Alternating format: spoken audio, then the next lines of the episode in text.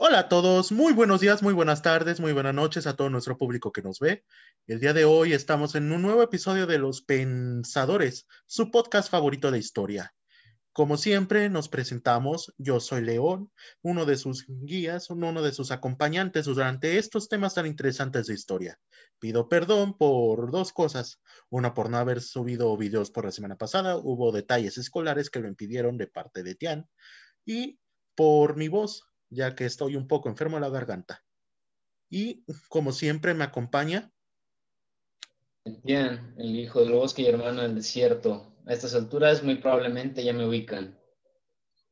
Pues bien, eh, efectivamente, como lo dice León, tuvimos algún, este, algunas fallas en cuanto a horarios. A partir de, este programa de esta semana estaremos subiendo los, eh, los podcasts en días domingos para facilitar un poco la cuestión de, coincidir y todo eso, y pues para hacerlo un poco más relajado, ¿no? Al momento de subir.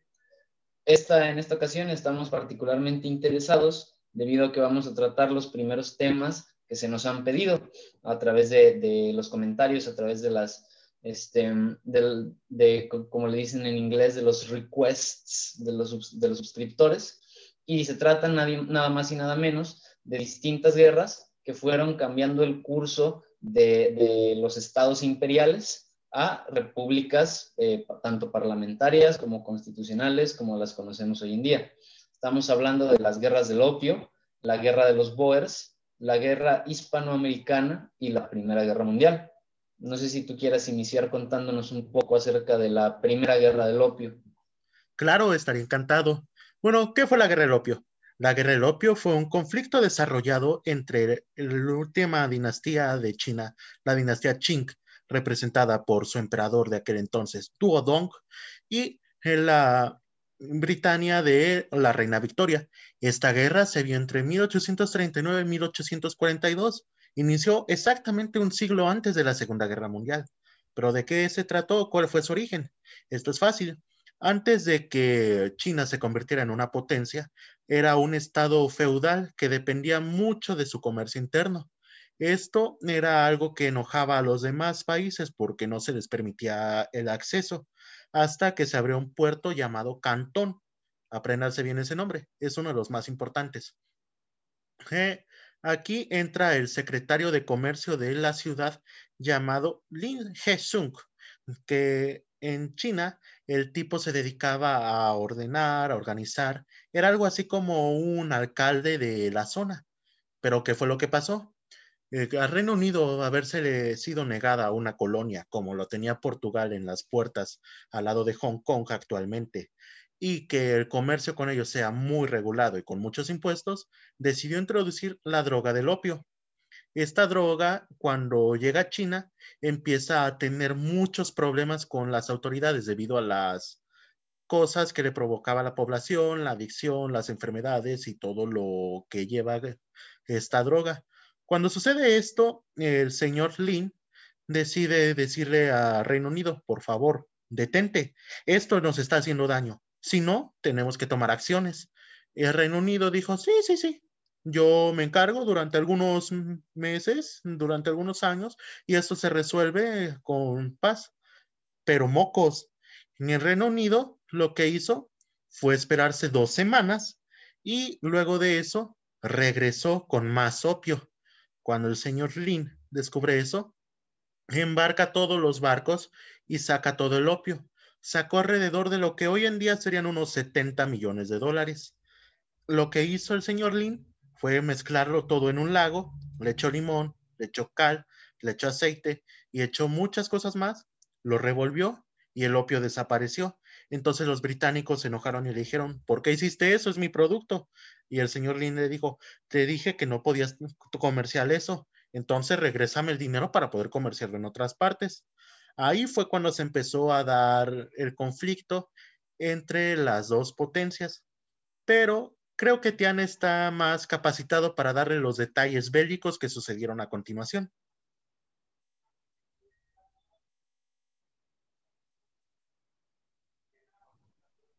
Ah, sí, efectivamente, hablando ya a nivel de estrategias militares y de guerras, Como tal, recordemos que durante el siglo XIX en Occidente se dio todo este fenómeno de la revolución industrial, específicamente hablando en la, que en ese entonces era la mayor potencia de, de esta parte del planeta y el mundo en general, el Reino Unido. Estamos hablando de que durante este periodo la maquinaria de guerra, la maquinaria bélica, eh, todos los cañones, todas las armas de fuego, fueron evolucionando a un nivel muy avanzado, a un nivel muy rápido, mientras que del otro lado del mundo, en el este asiático, en China específicamente hablando, como dijo León, pues era un, seguía siendo un estado feudal en medio de un mar de naciones que se estaban industrializando en un 2x3. Por lo tanto, eh, en, las guerras, tanto en la segunda como en la primera, sin embargo, ahorita que estamos tomando únicamente la primera, prácticamente el Reino Unido aplastó a China. No se tienen eh, este, las bajas estimadas por parte del, del, bando británico, porque fueron muy pocas realmente, debido tanto a los barcos como a las armas que estos le llevaban en, ventaja a los chinos. Sin embargo, del bando chino murieron no solo un, montón de soldados, sino también un montón de civiles, tanto civiles que fueron reclutados forzosamente por el gobierno, por la monarquía, como civiles que murieron prácticamente en un estado inocente. Ah, recordemos también que durante este periodo, la Gran Bretaña, e Inglaterra, había colonizado parte y posteriormente la totalidad de la India, eh, por lo cual significó también un, puesto de avanzadilla muy importante entre el Reino Unido en las Islas Británicas, India y China. Recordemos que las potencias coloniales durante el siglo XIX no, no solo utilizaban a soldados originarios de la metrópoli, como lo vimos en el caso de Francia en el Segundo Imperio Mexicano, sino que los británicos, al, haber colonizado la India, importaron, por decirlo de alguna forma, a muchos soldados indios para combatir en, la guerra con China. Por lo tanto, fue una victoria abrumadora por parte del bando británico contra el bando chino. Claro, también recordemos que en aquellas épocas Australia, Nueva Zelanda y la mayoría de las islas de Oceanía eran colonia británica. Y por supuesto, la históricamente conocida Royal Navy, que era la marina más poderosa del mundo y fue desde la caída del Imperio Español hasta más o menos la Segunda Guerra Mundial, fue quien destruyó completamente. Pero ¿cuál fue la estrategia usada por el Reino Unido? Muy fácil, Imagínense que Cantón está en el punto A y la capital económica, Tianjin, está en el punto B. China es un territorio sumamente vasto. Lo que hizo la Royal Navy fue dividir al ejército, partiéndolo en dos. Lo que pasó fue muy fácil.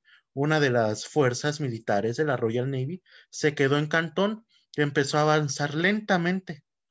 Primero tomó la colonia de Portugal, luego tomó Hong Kong, Luego tomó Cantón y empezó a avanzar, mientras una sección especial de la Royal Navy avanzaba por un canal que iba directo a Pekín, la capital de China.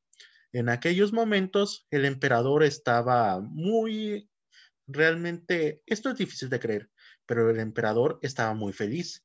¿Por qué? Porque todos los generales que estaban en China, por miedo a represalias, le decían que los británicos habían sido destruidos y que no tenían ninguna oportunidad contra su ejército, que estaban recurriendo a medidas desesperadas, aunque esto no es cierto. Ya cuando era época muy tarde, en vez del emperador tomar las decisiones pertinentes para una guerra, subestimó al rival debido a todas las cartas que le llegaban de sus generales, explicándole que los británicos no eran más que unos niños en este juego. Cuando la Royal Navy finalmente toma Cantón, el señor Lin le explica al emperador que estaban perdiendo. Él fue depuesto de su cargo y luego de esto la Royal Navy se enfrentó a un ejército increíblemente grande, cerca de unos 3 millones de chinos, quienes se avasallaron contra ellos. Pero cuando llegó la hora de la batalla, ninguno de ellos le pudo hacer frente a la Royal Navy. De hecho, se tiene la batalla de Pianjin, donde murieron alrededor de 800 chinos con apenas 17 bajas del lado británico. Como pueden ver, es una diferencia muy abrumadora. Y cuando finalmente llegan a Tianjin, que era la capital económica de China, el emperador Duodong decidió hacerles un pacto de paz en el que a cambio de quedarse con Hong Kong por 155 años, a cambio de que se abriera una, un puerto más, digo, cuatro puertos más en China y de que hubiera más comercio con el mundo externo, ellos dejarían de tener la guerra. Pero, ¿qué pasó después de eso?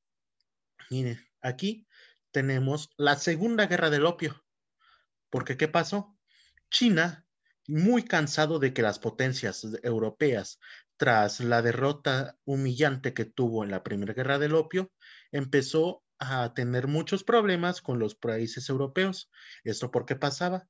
Porque las potencias europeas hacían lo que querían en China.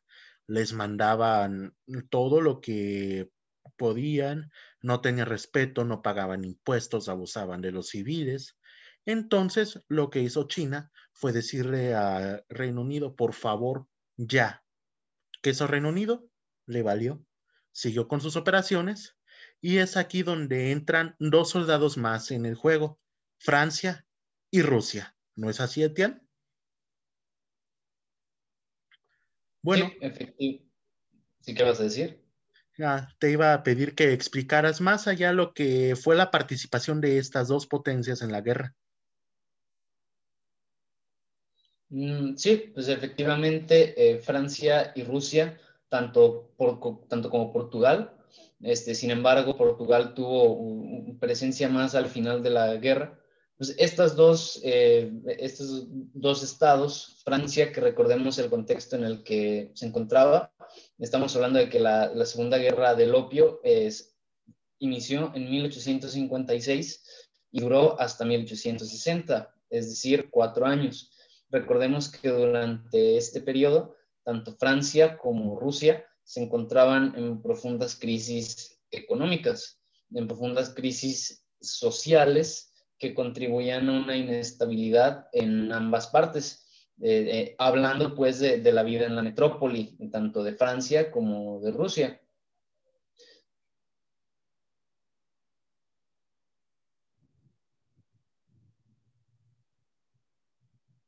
Bueno, bueno, ¿me escuchas? Sí, eh, creo que se te trabó un poco el internet. Una disculpa por eso. Sí, creo que sí. A ver. Bueno, nos continuabas explicando sobre las crisis que tenía Rusia y Francia en aquellas épocas.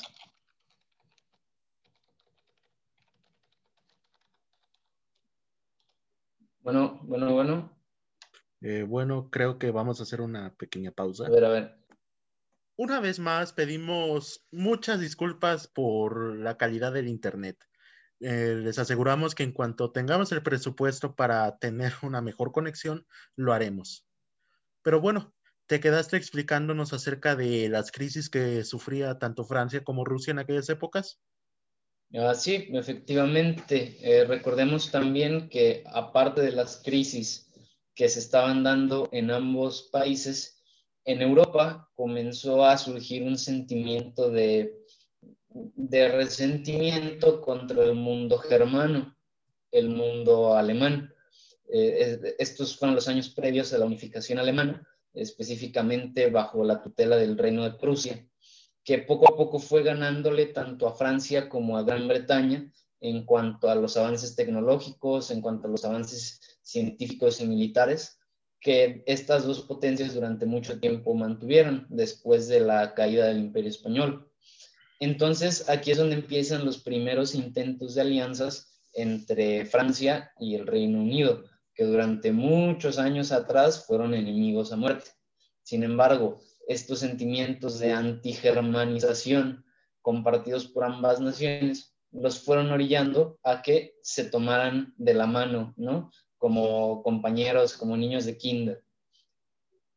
Aparte de, este, de esta especie de alianza que se empezó a forjar entre ambos países, recordemos que Francia también tenía colonias en el sureste asiático, la Indochina francesa, que hoy viene siendo eh, Vietnam y algunos países circundantes a este territorio. De aquí que eh, los franceses se aliaran con los británicos para terminar de joder a China, ¿no? O sea, porque al final de cuentas a los franceses les interesaba eh, que existieran rutas de comercio abiertas a Occidente en los mares del, este asiático, específicamente del sureste asiático, porque el eh, Cantón se encuentra relativamente cerca de Vietnam, lo que en ese entonces era la Indochina francesa. Y por el lado de Rusia, recordemos que se habían expandido eh, prácticamente hasta Alaska, lo que hablábamos en uno de los episodios anteriores.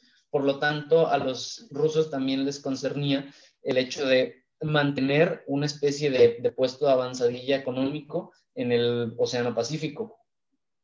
Hacía frontera al sur con China, eh, dos territorios bastante extensos que al ver la posibilidad Rusia de tener aliados en la parte oriental de su imperio, pues no, no, no iba a dejar pasar eh, la oportunidad.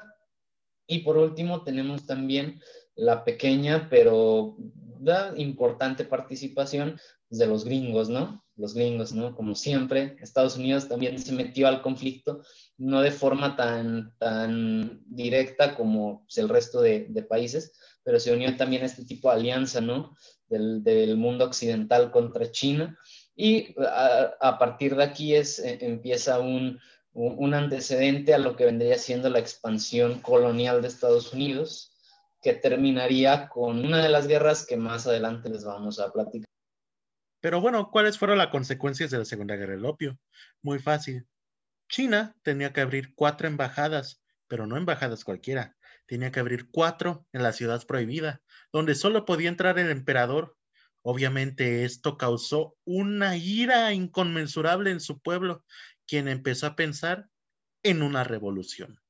Más adelante, tal vez podríamos hablar precisamente de Mao Zedong y la Revolución China, uno de los eventos más importantes en la historia del mundo moderno. Pero bueno, creo que ha sido suficiente hablar sobre China y sobre los demás BTS que existen en el mundo. ¿Te parece si vamos con nuestra siguiente guerra? Que es... si no me equivoco... Es... Sí, sí, sí. ¿Cuál era? La de los Boers. Las, ajá, las guerras de los Boers. ¿Pero qué es la guerra de los Boers? Seguramente muchos estarán preguntando. Es una de las guerras más desconocidas de la historia. Eh, este sucede entre las colonias holandesas de Orange y Transvaal en Sudáfrica y el Imperio Británico. Para ser claro, es como... El Imperio Británico es como el Estados Unidos moderno. Alguien descubre petróleo, diamantes u oro y ellos quieren apropiarse de todo. Así era el imperio británico y así es Estados Unidos ahora. Regrésenos Texas, por favor. Bueno, continuando con esto, los Boers o Africans, como se les conocía, eran dos países, pequeños colonias, como gusten llamarle, que habitaban en lo que hoy conocemos como Sudáfrica. Ellos eran holandeses que habían emigrado ahí para tener sus propios yacimientos. Realmente las colonias eran una más del montón, no tenían mucho, eran básicamente colonias de donde se sacaba plátano, algodón y demás productos que servían para el comercio.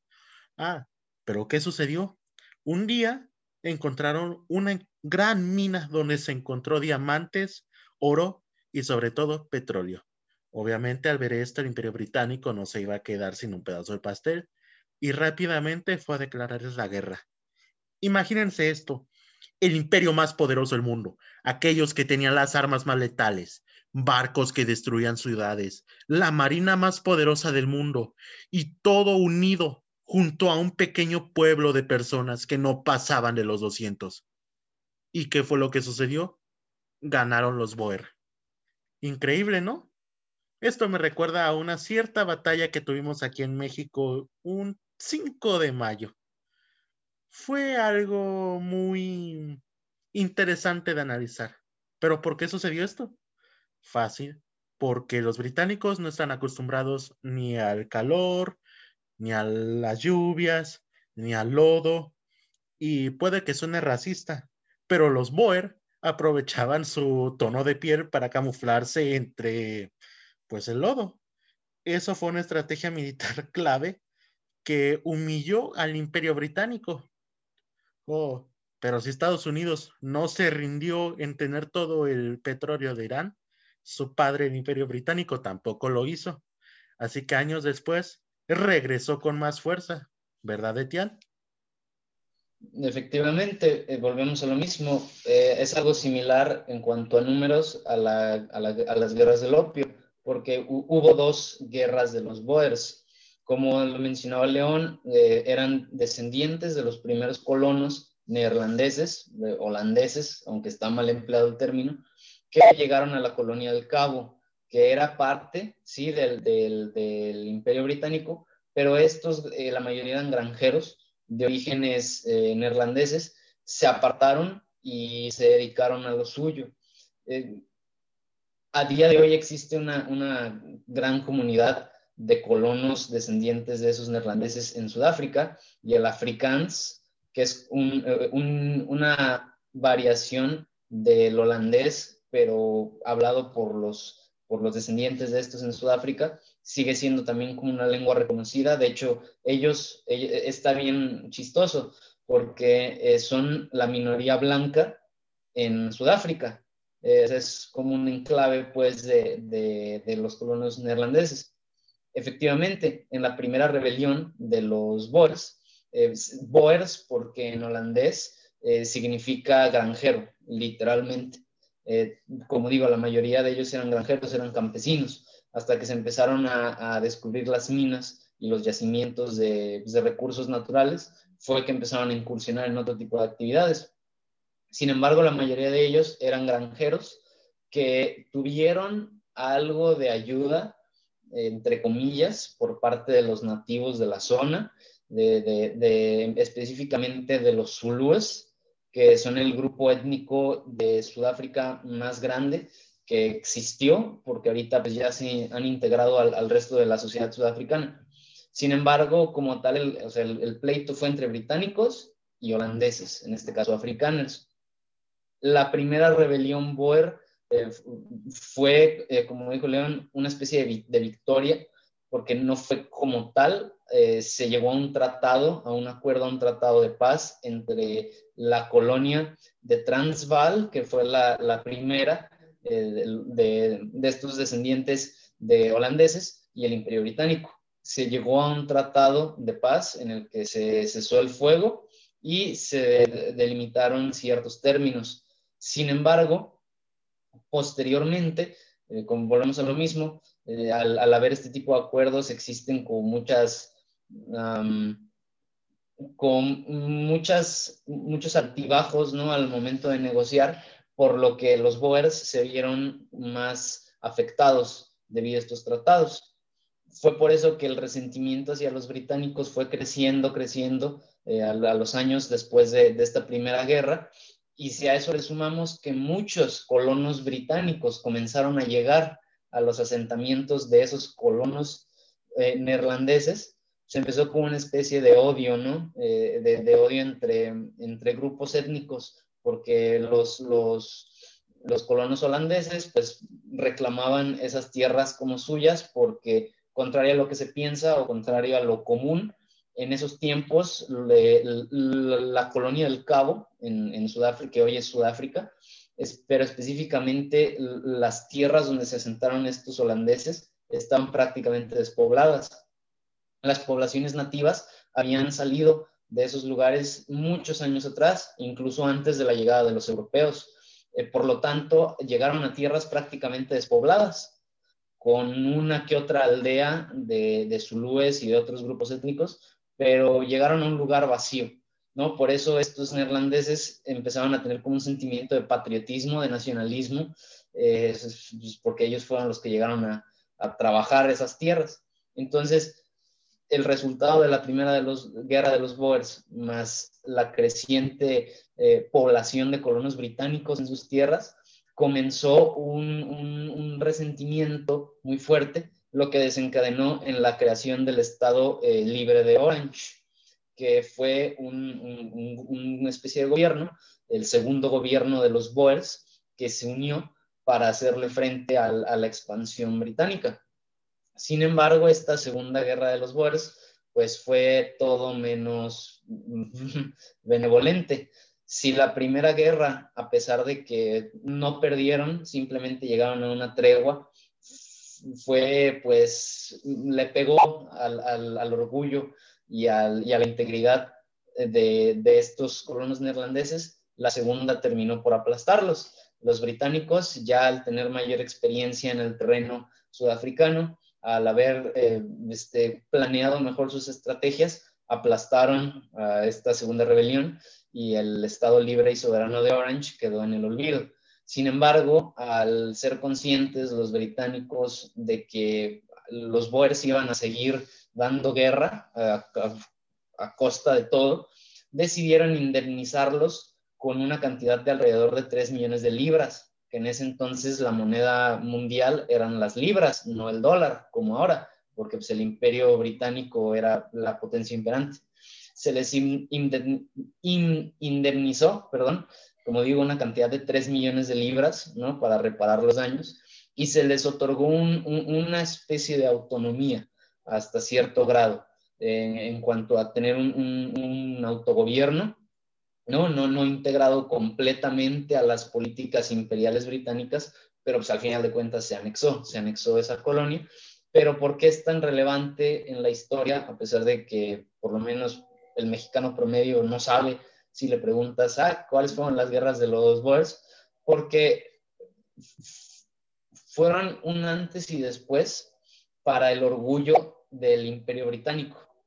¿Por qué? Porque el imperio británico eh, acostumbrado a llegar a lugares en donde pa, me deshago de la población nativa o la integro en mi fuerza laboral y me hago con el control del, del lugar.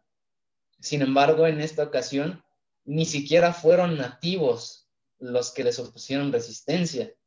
Fueron neerlandeses, fueron otro grupo de europeos, de granjeros europeos que aquí ya cada quien tendrá su opinión acerca del colonialismo, ¿no? que eso ya es otro, otro tema de debate, pero otro grupo de, de, europeos que al final de cuentas llegaron a trabajar esas tierras, llegaron a trabajar esos lugares, y con todo y su pobreza, con todo y su poca experiencia militar, pues casi casi aseguran su independencia contra el imperio más grande de la historia.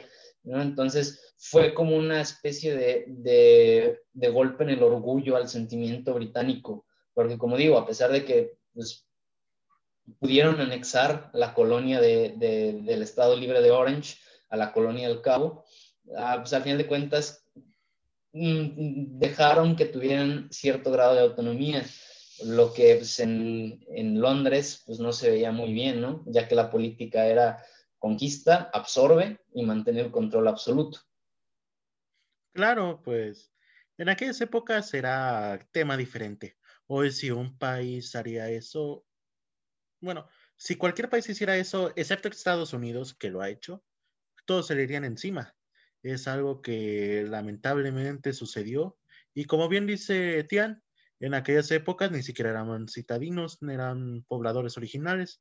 Esto debido a uno de los personajes más importantes en la historia de África, Shaka Zulu, pero de él creo que hasta se podría hacer un episodio especial. Y también, como dice, el imperio británico era demasiado cruel. Existen demasiadas, pero infinitas historias hablando sobre lo cruel que eran, cómo torturaban. Si creen que Hitler, Stalin, Mussolini, Díaz Ordaz, Bush o quien sea eran malvados, no conocen el imperio británico. Ellos eran monstruos. Bueno, como bien dicen, de tal palo tal astilla, de algún lugar tuvo que aprender Estados Unidos. Y hablando de Estados Unidos precisamente, él es el tema de nuestra siguiente guerra a tratar, la guerra entre España y Estados Unidos. ¿Cómo se origina este conflicto? Muchos recordarán la frase América para los americanos. Se la tomaron demasiado en serio y viéndose poco con quitarnos la mitad del territorio, con comprarle Alaska al imperio ruso por tres centavos por kilómetro cuadrado, el quitarle la tierra a los nativos, la guerra de 1812, empezar a conquistar países, decidió quitarle sus tierras al imperio español. Pero ¿cómo sucede esto? Estados Unidos mandó un buque de guerra a la costa de España y por alguna razón misteriosa, nadie sabe por qué, no, no se imaginan qué pasó. Explotó.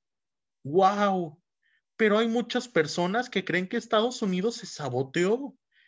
¿Estados Unidos atacándose así solo para declarar la guerra a otros? ¿Dónde lo he visto? Cuidan esos dos torres. Bueno, continuando, de algún lugar tuvo que haber aprendido cómo lanzar los aviones de Estados Unidos. En aquellos momentos, cuando sucede esto, España dice, eh, tío, pero yo no he hecho nada, esto es una mafufada. Obviamente Estados Unidos siempre responde, America, fuck yeah, lo que significa ir a la guerra.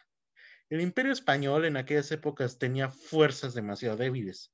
Se le habían quitado todas sus colonias en América, exceptuando las que se estaban jugando aquí, las cuales eran las colonias del Caribe.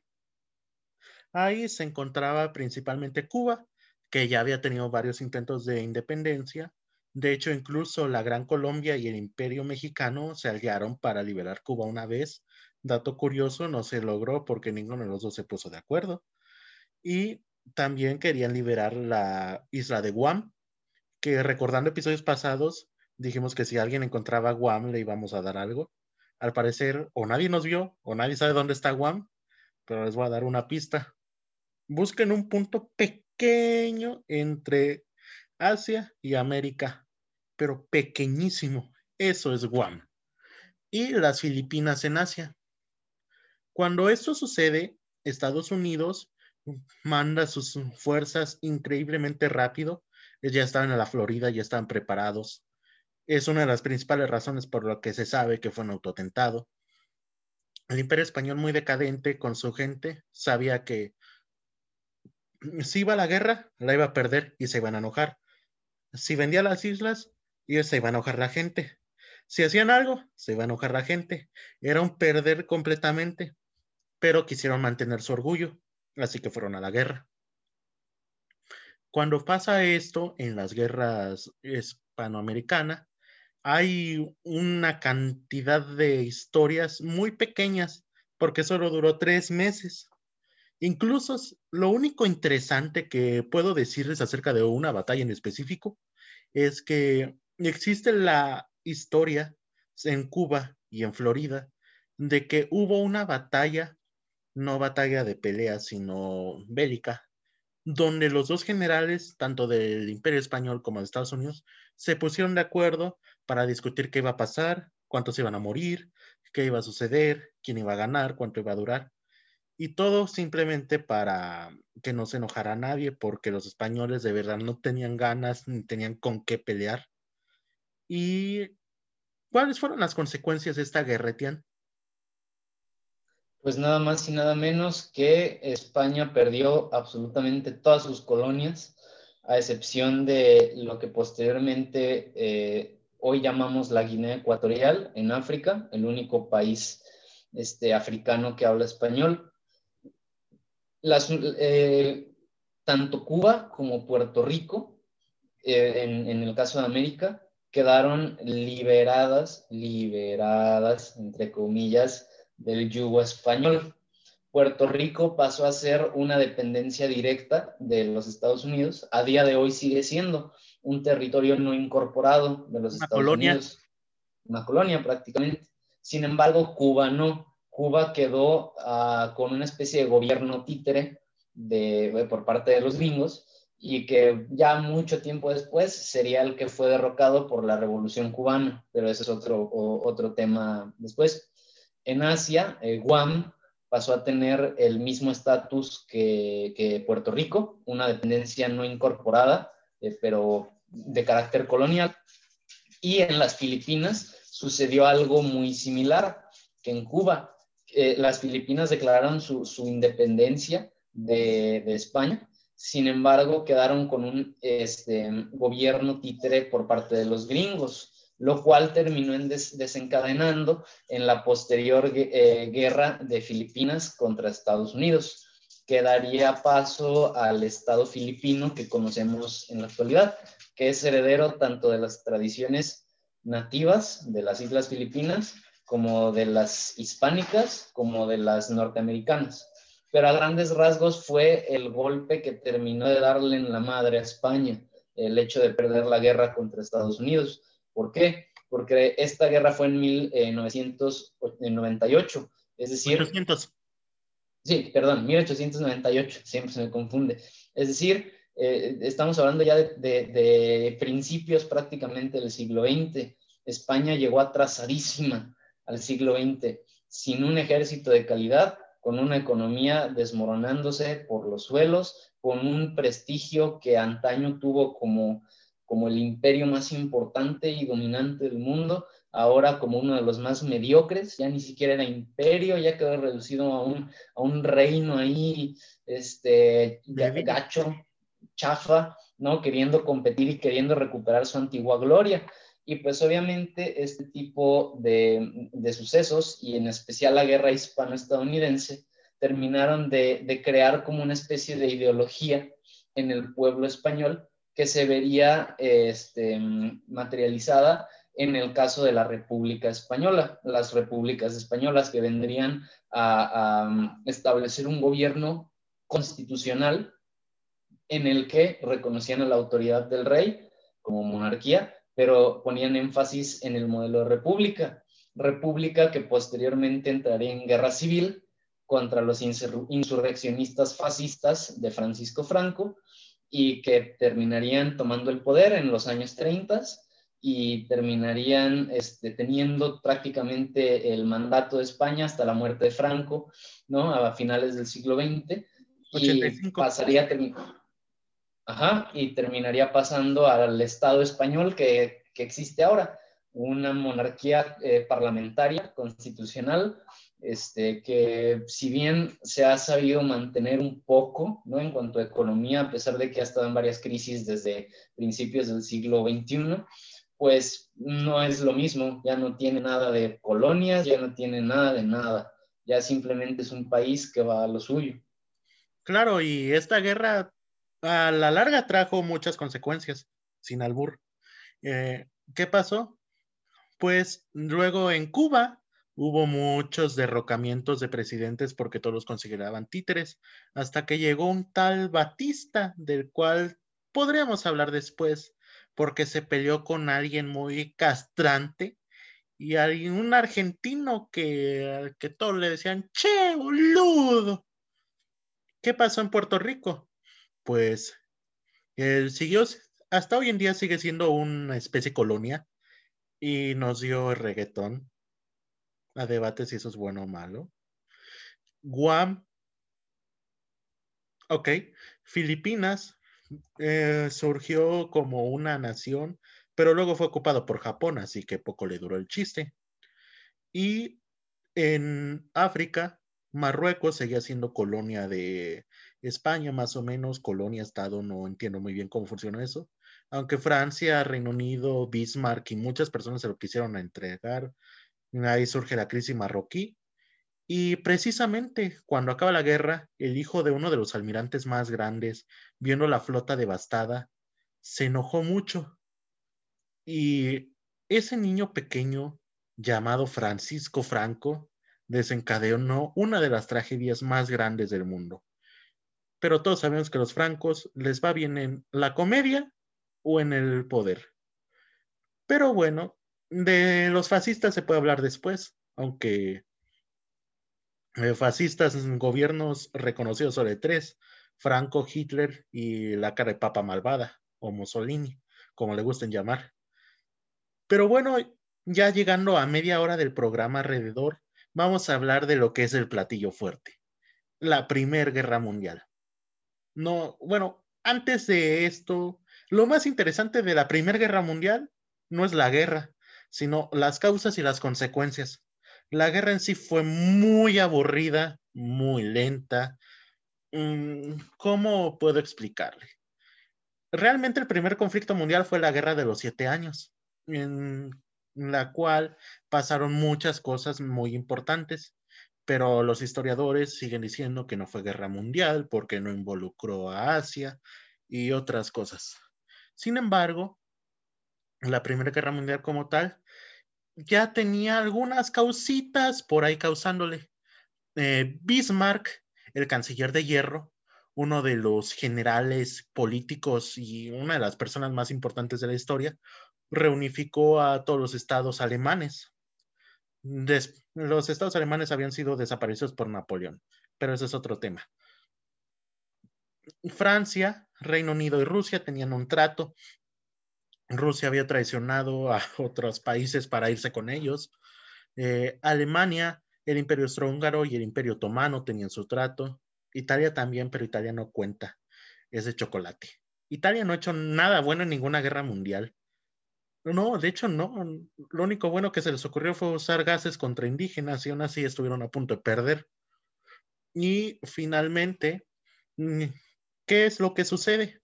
Eh, el Imperio Británico empezó a ayudar a varios mm, países a independizarse del Imperio Otomano y del Imperio Austrohúngaro. Ahí se independiza Serbia, Grecia, todos los países que están en la zona del Mar Negro.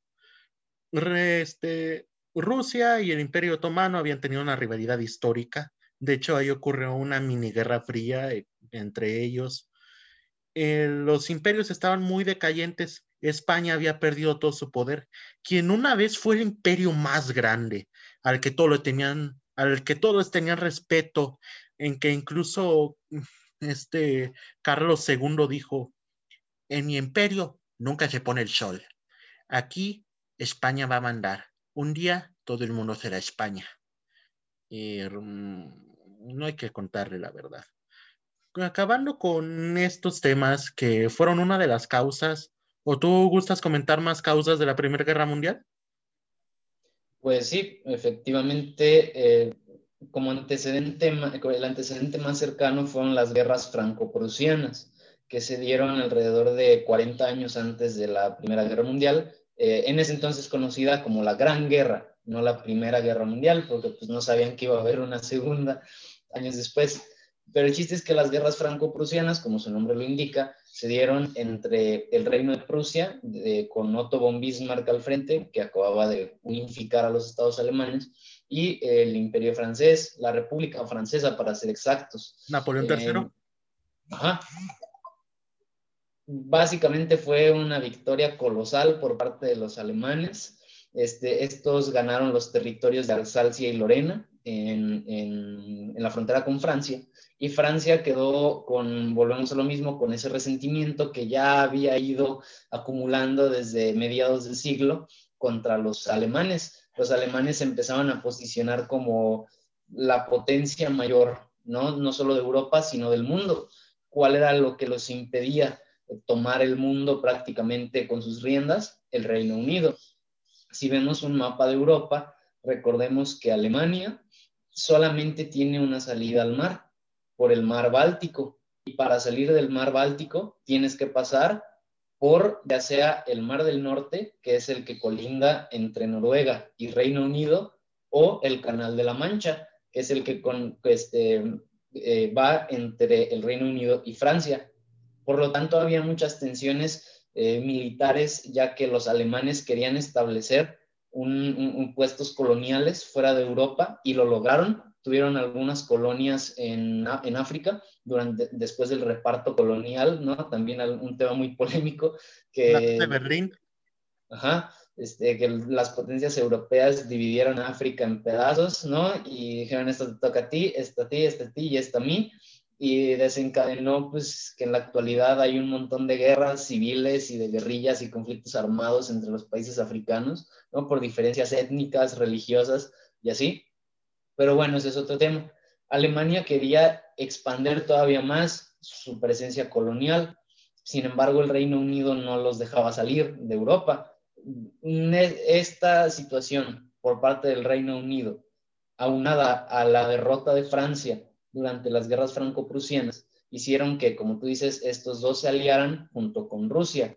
que con Rusia también hubo especie de, roces, ¿no? Ahí con, los alemanes, porque como siempre en todos los periodos de la historia, tanto rusos como alemanes se pelean por Polonia, ¿no? Entonces, eh, era, eh, era ver de, o sea, una especie de conflicto que involucraba ciertos territorios en las fronteras ruso-alemanas. Ahora bien, el, el, que se le considera como el, el, motivo que desencadenó, por decirlo de alguna forma, el, el, estallido de la guerra, que fue simplemente un pretexto, fue el, asesinato del archiduque Francisco Fernando del Imperio Austrohúngaro a manos de un nacionalista serbio. Era un terrorista. Sí, dependiendo de, de, la óptica desde que se le vea, ya sea terrorista, ya sea nacionalista, serbio, Gabrilo Princip.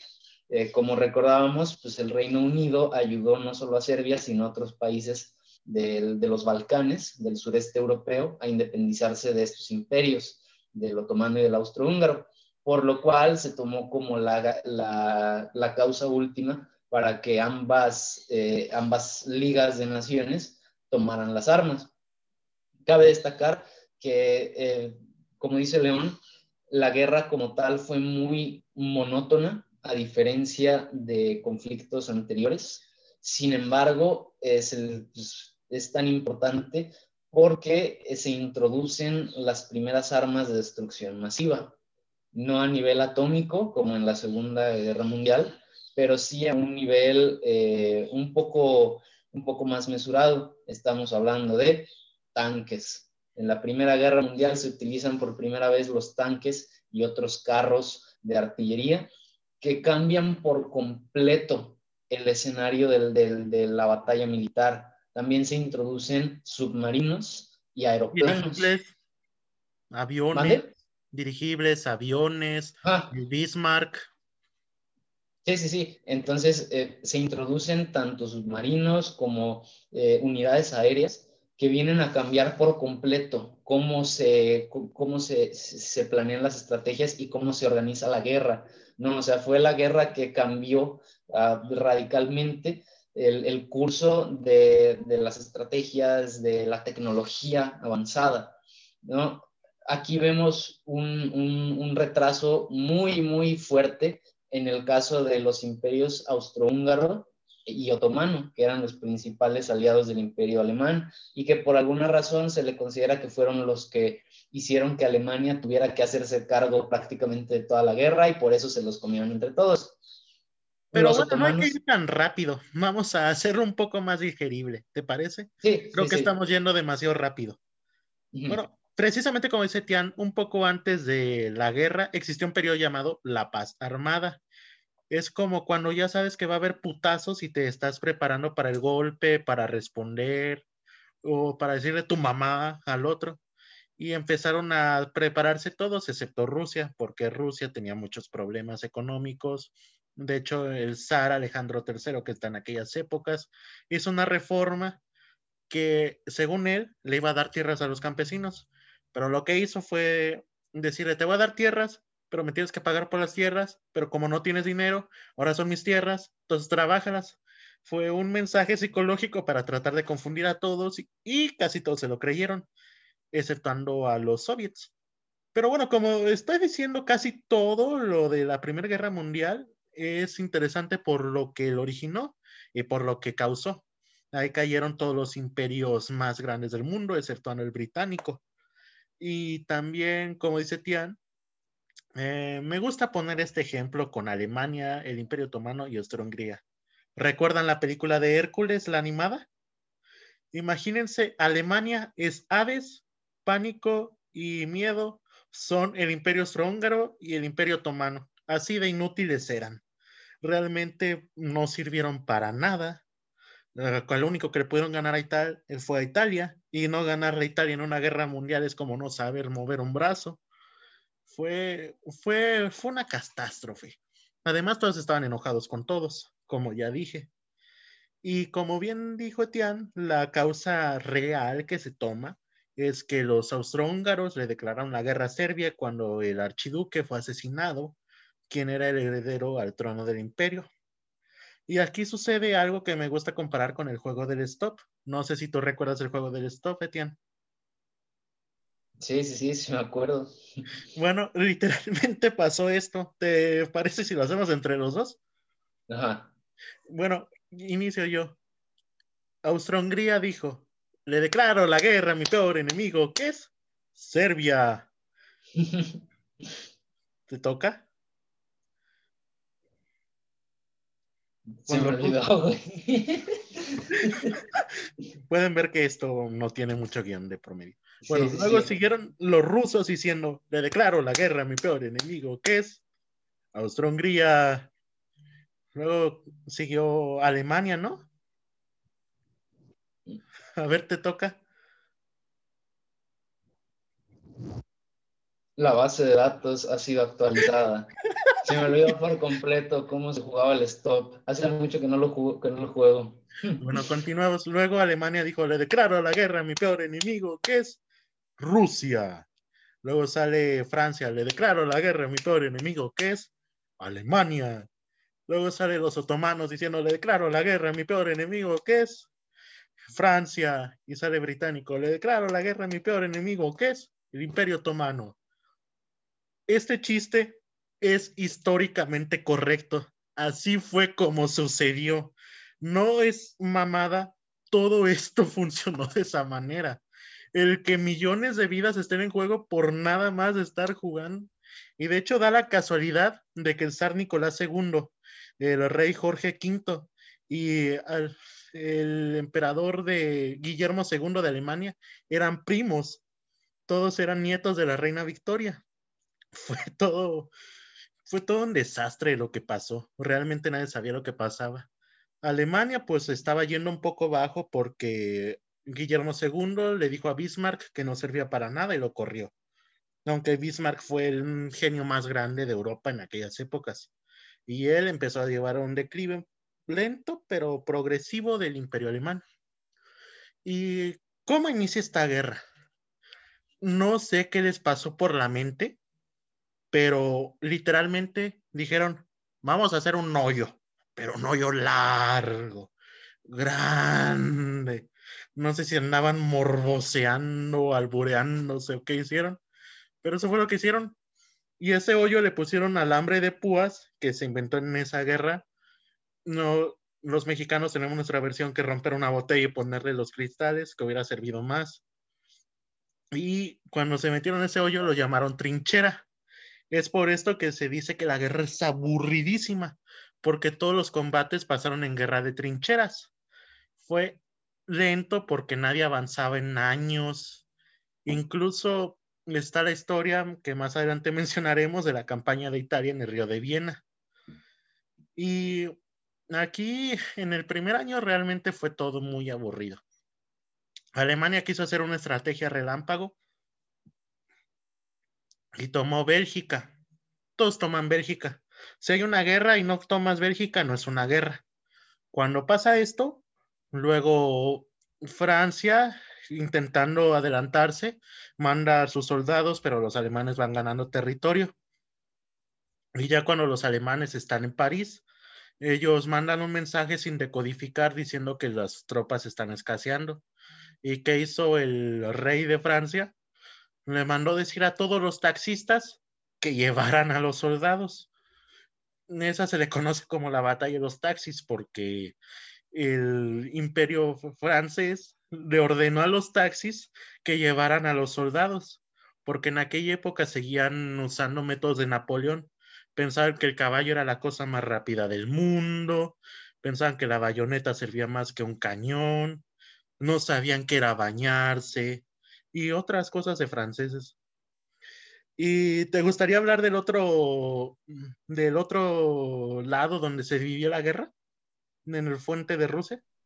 Efectivamente, hubo dos frentes, como en la Segunda Guerra Mundial, el frente occidental y el frente oriental. En el caso del frente oriental, pues se encontraron las fuerzas imperiales rusas contra las, eh, perdón, las fuerzas imperiales alemanas, las del Kaiser, contra, que en este caso ya era el nieto de Otto Bismarck, y las fuerzas imperiales rusas, las del zar, las de Nicolás II, el ejército blanco contra el ejército imperial alemán. Eh, prácticamente eh, fue una especie de dinámica en la, eh, en la que era como una tierra de nadie, ¿no? A diferencia, por ejemplo, de la Segunda Guerra Mundial, que los alemanes mantuvieron hasta el fin y que pudieron avanzar eh, eh, Rusia adentro. En el caso de la Primera Guerra, no. ¿Por qué? Porque no solo estaban los alemanes contra los rusos imperialistas, sino que en Rusia había empezado a surgir ese movimiento, ese movimiento de rojos, ¿no? De los bolcheviques, que comenzaron a tener actividades insurreccionistas, tanto contra los, los alemanes, contra con los mismos eh, rusos imperiales. y aquí destaca también... Ahí estás cometiendo un error. Fueron los alemanes los que incentivaron a los bolcheviques. Ellos les dieron dinero. Pero a lo que voy es, con lo que digo, es a lo siguiente. También un, un, un este, un pequeño periodo de la historia que, que, que pues no, no, mucha gente conoce, y es que durante las, este, estas insurrecciones bolcheviques que fueron incentivadas por los alemanes, surgió una facción pequeñita que operó en, en, lo que viene siendo el sur de Ucrania. Una facción pequeñita conocida como el Ejército Negro, el ejército negro de Néstor Magno. Ajá. Esta facción era de tinte anarquista y difería de los bolcheviques socialistas de, ideología marxista en el sentido de que consideraban, como su nombre lo dice, que el Estado no es necesario y que la verdadera forma para ser libre es a través del anarquismo, a través de, vivir sin Estado. Fueron estos anarquistas eh, de Néstor Magno los que se empezaron a, tener conflictos también con los alemanes, ¿no? O sea, empezaron a tener conflictos con los rusos imperialistas del ejército blanco. De hecho, por eso se le llamó el ejército negro. Tuvieron este, eh, también conflictos con los bolcheviques del ejército rojo y a su vez tuvieron conflictos con los alemanes del ejército imperial alemán, del Kaiser, ¿no? Entonces, el, el frente oriental fue eh, todo un, un, relajo, ¿no? Porque constantemente había saqueos, constantemente había bombardeos, que también esto es muy importante. En la Primera Guerra Mundial se introducen las bombas, ya no nada más a través de cañones, sino a través de aeroplanos. Dirigibles. Ajá, de ahí que se le llame que pues, se empiezan las primeras armas de destrucción masiva durante este periodo. Entonces, al final de cuentas, eh, eh, eh, la presión era tanta en este frente oriental que los alemanes, primero, se supone que los que tenían que ayudarlos en ese frente eran los austrohúngaros, pero volvemos a lo mismo, tenían un ejército bastante incompetente y por el lado occidental prácticamente eran ellos solos contra Francia, el Reino Unido y posteriormente Estados Unidos. Estados y es ahí donde entra el Imperio Otomano a tratar de hacer algo pero la pero los, más. Pero los otomanos seguían peleando con caballos y espadas, o sea, no, no eran nada contra los tanques británicos y las avionetas gringas, o sea. Son musulmanes, si mencionas a Alá, es la única forma en la que se ponen a pelear. O sea, tú puedes hacer lo que sea, pero muestras el ojo de Alá y te mandan matar con 20 mil bombas. Sí, la diferencia es que en ese entonces todavía no tenían bombas los, los musulmanes, ¿no? los musulmanes explotan por naturaleza, es biología. Tienen una glándula, una glándula que, se expande y se expande y se expande hasta que explota todo.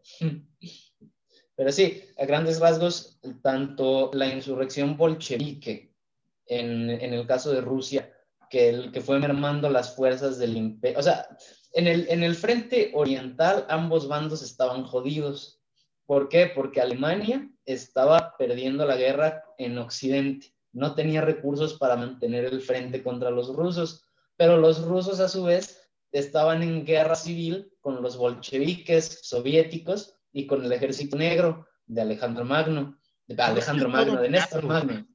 Néstor Magno. Es que Rusia es todo un caso. En aquellas épocas no sabía ni cómo disparar y así mandaron a todo el ejército.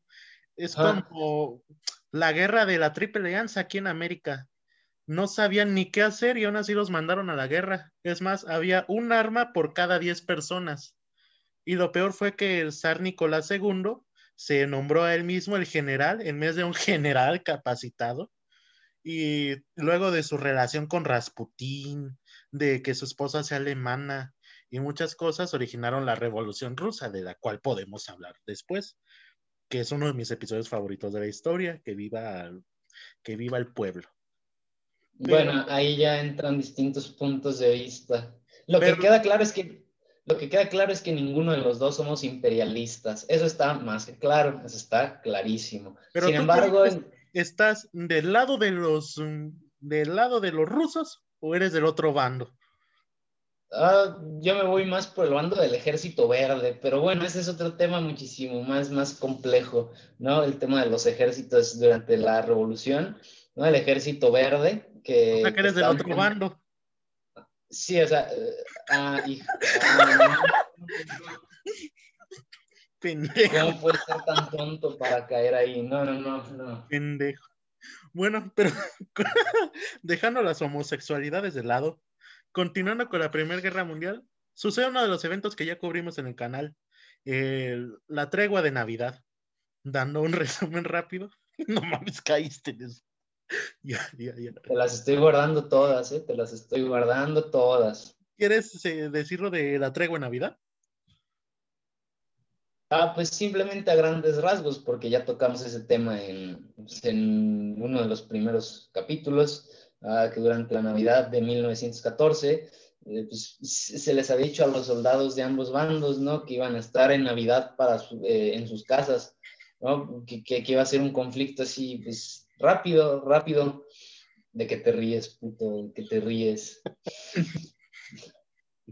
bueno, bueno, como decía, se les había dicho a los soldados de ambos bandos, tanto franceses y británicos como alemanes, que iban a estar en sus casas para Navidad, con sus familias, cenando, todo bien.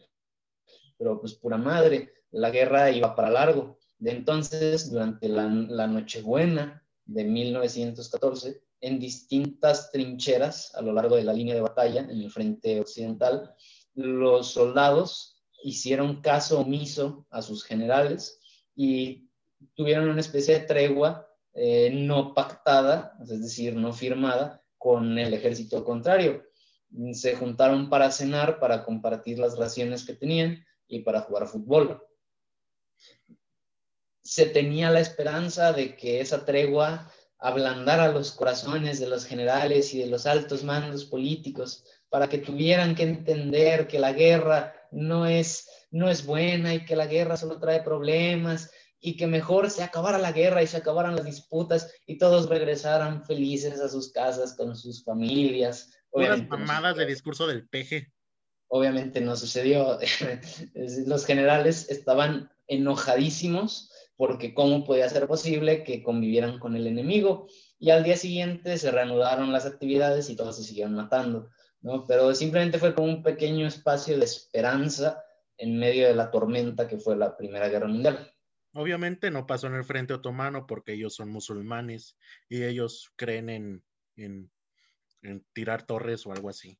no es cierto. El, musulmán yo, lo respeto. No, no, no bombardee en mi casa, por favor. Les paso la ubicación de Tian, pero no la mía. Bueno, continuando. Eh, ya pasó el primer año, la guerra no avanzó casi nada. Mm, el primer mes avanzó todo lo que iba a avanzar durante los siguientes tres años. El único cambio fue que en África mm, no le hicieron caso, dijeron pincho culero y empezaron a avanzar hacia las colonias alemanas, se las empezaron a quitar. Y luego entran en juego los países de China y Japón, quienes querían recuperar Manchuria, que era una colonia alemana. Y es ahí donde empiezan los guamazos, eh, Japón se sentía muy bien porque les había metido la verga a los rusos bien macizo en su guerra. Esa fue la primera vez que una potencia asiática vencía a una potencia europea y fue una victoria humillante. Pero bueno, continuando en los diferentes frentes, Alemania estaba muy presionada porque era básicamente él, dos sacos de papas contra todo el resto del mundo y pensaba que Italia se le iba a unir. Italia quería que le devolvieran algunos territorios de Hungría, estuvieron de acuerdo, pero como siempre no cumplieron. Y Grecia también se pensaba unir. Ahí hubo un caso curioso en Grecia. El rey de Grecia quería unirse con los imperios alemanes, pero el primer ministro quería unirse con los aliados. Y al final se terminaron uniendo con los aliados. La guerra continuó, continuó, siguió aburrida. Y en el 17 pasa lo que sería el fin. Rusia, mm, por fin controlada por los bolcheviques, como una de sus promesas de campaña, Lenin prometió, ay, perdón, tengo hipo. ¿De qué te ríes? De nada, de nada. Bueno, continuando, eh, una de las promesas de Lenin fue acabar la guerra con Alemania y eso fue lo que hizo. Sin embargo, aquí pasa algo curioso. Los alemanes le pedían mucho terreno y Lenin no quería ceder. Trotsky, uno de los principales personajes de la guerra civil rusa, le dijo, vamos a hacer esto, no los atacamos, ellos no nos atacan. Todos creyeron que fue buena idea. Los alemanes avanzaron en chinga. Rápidamente volvieron a tratar de negociar y cedieron los territorios que hoy conocemos como Polonia y también se independizaron algunos otros territorios aprovechando la situación. Más adelante podemos hablar de eso. Continuando con la guerra, eh, los alemanes estaban muy desesperados y se les ocurrió llamar a un peculiar país, México. Pero ¿cómo sucedió esto? El secretario de prensa de Carranza era alemán. Imagínense qué fue lo que sucedió. ¿Puedes explicarnos más de esto, Etienne? A este acontecimiento eh, se le conoce con el nombre del documento que fue enviado, el caso del telegrama Zimmerman. Zimmerman. sí, sí, sí.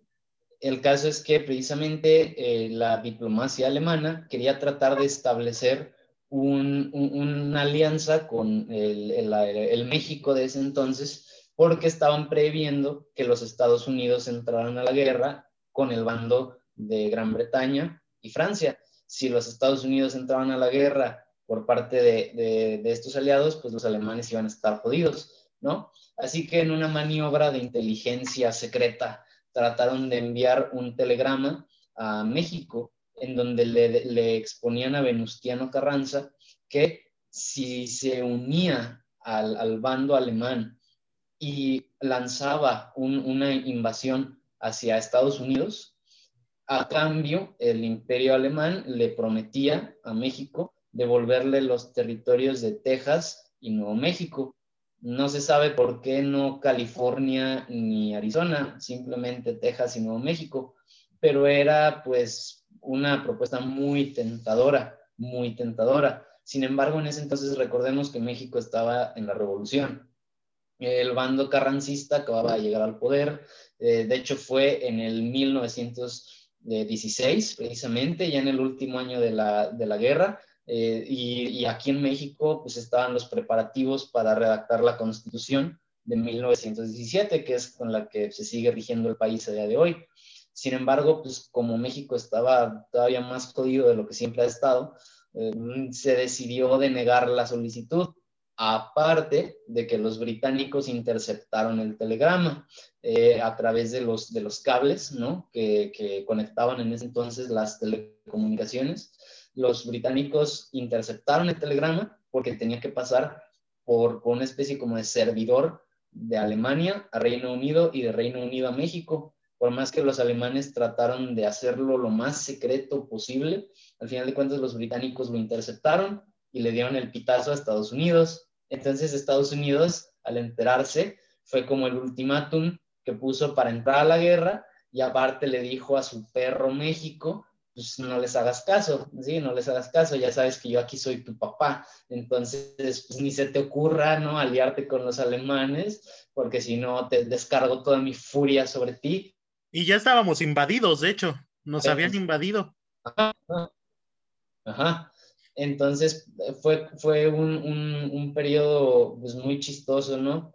Las posibilidades de que México hubiera entrado a la guerra, aunque no se hubiera interceptado el telegrama, pues habrían seguido siendo muy bajas, porque México pues estaba en la miseria. no había ejército, eh, no había comida, no había dinero, entonces el hecho de invadir a Estados Unidos, ¿no? Después de la revolución. Pues, Como una segunda Rusia.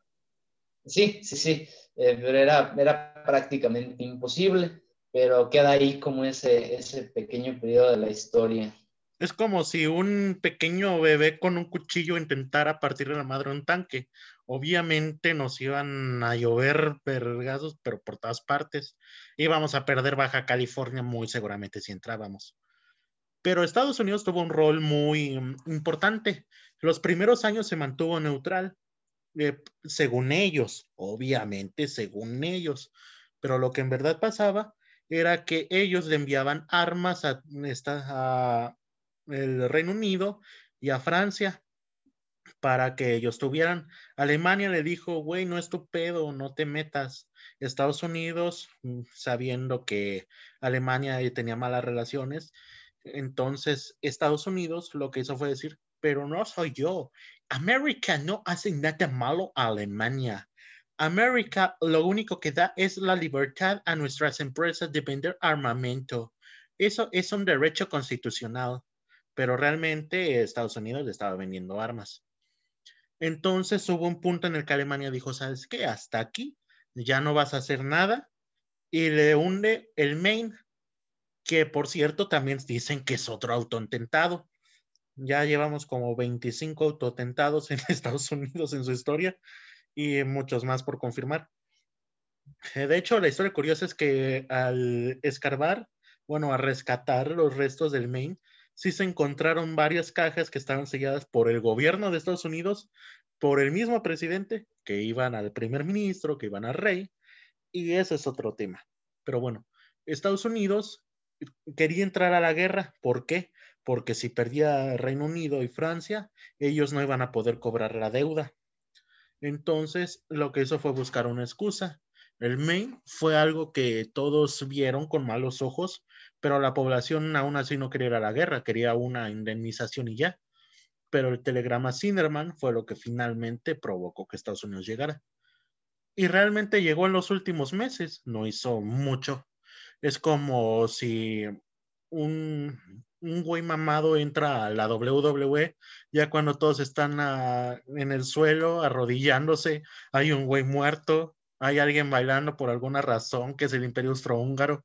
Nadie sabe qué está pasando, pero hasta se metió de los hot dogs, que sería Italia, y empieza a partir madres. Y eso fue Estados Unidos en la guerra. Realmente llegó al final y se quedó con una buena parte del pastel. Mientras tanto, cuando termina esto, los británicos consiguen todas las colonias que quisieron y se vuelven el imperio más grande en la historia aunque eso está a debate si fue el imperio mongol o el imperio británico. En mi opinión fue el británico. Eh, pasando con esto, eh, lo interesante de la guerra en sus consecuencias creo que son demasiadas para abarcarlas, pero a resumidas cuentas sería la revolución rusa, el primer estado comunista, la desintegración de casi todos los imperios europeos, la expansión del imperio británico, Estados Unidos se coloca como primera potencia mundial, hacen enojar a un joven que era un artista al cual no le gustaban sus dibujos, que quién sabe por qué, que tenía un bigotito chistoso y que muchos tal vez habrán escuchado de él. Es alguien muy poco conocido. Le dicen el Fito, Adolfito. Y también como había un señor cara de papa malvado por ahí, que había escapado de su casa para no tener que hacer servicio militar, como buen adolescente mexicano, debo decirlo. Entonces el señor cara de papa malvado empezó a ser socialista y de repente Italia se volvió fascista con un tal Mussolini, que Mussolini en la historia es como, mm, imagínense, la Segunda Guerra es el paquete completo del KFC y Mussolini es la ensalada, nadie lo quiere, Nadie sabe por qué está ahí. Todos están esperando a que lo quiten. De verdad nadie lo va a tener ahí. Lo van a echar a la basura. Y, y va a acabar muy mal. Y se acabó muy mal. También hizo que en la Unión Soviética estuviera otro de bigotito que se parecía mucho a Fito, un José, un tal José, también en el Imperio Británico, un bulldog se transformó en persona y con cara de muy fea, fumando un habano, dijo Winston Churchill, que así se llamaba, y que pelearía en playas, que se iba a pelear en el bosque y que iba a ser un desmadre. También en Estados Unidos, Teddy Roosevelt se volvió a elegir y fue todo un show lo que pasó. Pero creo que a grandes rasgos esto es lo más importante. Y me gustaría que tú dijeras el Tratado de Versalles, que fue una de las consecuencias más grandes, los bonos económicos que debía Estados Unidos, las tierras repartidas y otra consecuencia que tú consideres. Ah, pues precisamente el Tratado de Versalles fue el que se firmó por parte de las potencias, tanto de la Alianza como del Entente, al terminar la guerra. Estos tratados prácticamente le quitaron todas sus colonias, sus posiciones coloniales a Alemania y le quitaron gran parte de las posiciones prusas eh, en, en, Polonia y las, las tan famosas Alsacia y Lorena, que le habían ganado a los franceses en las guerras franco-prusianas. Eh, a su vez, separaron a Alemania del resto de Austria, que posteriormente Hitler volvería a anexar eh, después en el Anschluss. Em, aparte, el Imperio Otomano desapareció, el Imperio Austrohúngaro desapareció. En, el caso del Imperio Otomano se pasó a una república eh, este, constitucional parlamentaria, que ahora es Turquía. También los británicos y los franceses se quedaron con las posiciones del Imperio Otomano en el Medio Oriente.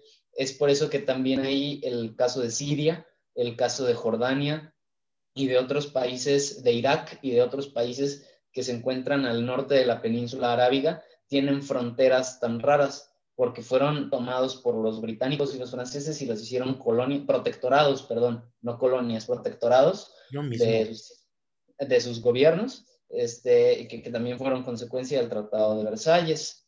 A su vez, Alemania quedó con una deuda inmensa este, con el resto de las potencias, especialmente con el Reino Unido y Francia, pero también con Estados Unidos, lo cual a su vez desembocó en esa consecuencia tan importante de la, del Tratado de Versalles, el, el, el nacimiento del nacionalismo del nacionalsocialismo alemán y del fascismo italiano. Ah, porque mm, siempre se le considera a Hitler y a la Alemania nazi como un estado fascista, y sí hasta cierto punto fascista en la definición de que se usa la fuerza del Estado para reprimir y conseguir los intereses propios de este, aunque, en aunque económicamente hablando era un Estado nacionalsocialista, eh, precisamente la ideología que formó Hitler. Entonces, eh, prácticamente todo el lobby nazi giraba en torno a recuperar la antigua gloria de Alemania que perdió eh, por el Tratado de Versalles. ¿no? A grandes rasgos, eso es lo que la mayoría de historiadores consideran como la mayor consecuencia del Tratado de Versalles, esa radicalización del pueblo alemán debido a la humillación tan fuerte que, que sufrió en la Primera Guerra. Y bueno, sí, creo que eso es a gran detalle todo. También Estados Unidos endeudó a Europa para reconstruirlo. Eh, Italia se quedó muy triste porque no pudieron alcanzar las colonias que querían.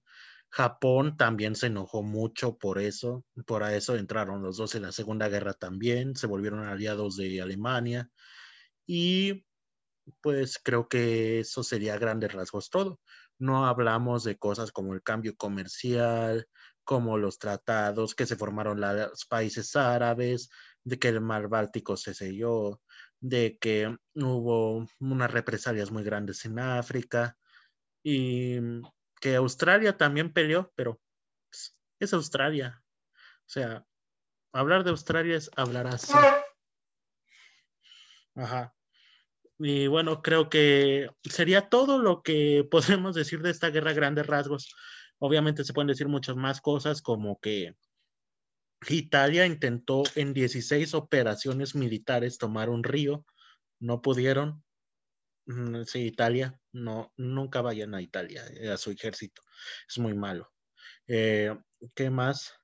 Que se formó la Liga de las Naciones, una especie de ONU, pero en chiquito, y que finalmente las naciones empezaron a tener esa idea de que debían dejar de ser imperios y empezar a ser repúblicas, lo que originaría muchas revoluciones y más adelante la Guerra Fría, uno de mis episodios favoritos también. Pero bueno, creo que ya nos estamos alargando de más. Eh, ¿Te gustaría decir tus conclusiones de este tema, Etienne? Bueno, de estos pues temas. Simplemente que el siglo XIX y principios, mitades del siglo XIX y principios del XX aceleraron el curso de la humanidad, lo que en casi 2000 años no sucedió. En menos de 100 años, la humanidad mm, cambió por completo. Ya queda a consideración de cada quien si progresó o si tuvo un retroceso. Eso ya es un tema de discusión filosófica, pero de que se aceleró a lo, a lo bestia, eh, así sucedió, en menos de 100 años. Y yo como conclusión puedo decir que todos los imperios estaban destinados a caer, por más grande que fuera, por todo lo que tuvieran. Roma cayó, los mongoles cayeron, los británicos están cayendo porque todavía tiene colonias, aunque realmente no les dicen colonias, sino protectorados por un problema ahí con la ONU, y de que Estados Unidos siempre se aprovecha de los demás. Y bueno, creo que eso sería todo por esta ocasión. Nos despedimos. Fue un gusto estar con ustedes. No olviden suscribirse, darle like y todo lo que dicen los youtubers promedio, porque de verdad necesitamos mejorar la calidad del Internet y solo se puede con su ayuda. Eh, los invitamos también a sugerir más temas que quieran que tratemos. Y eso sería todo. Nos despedimos.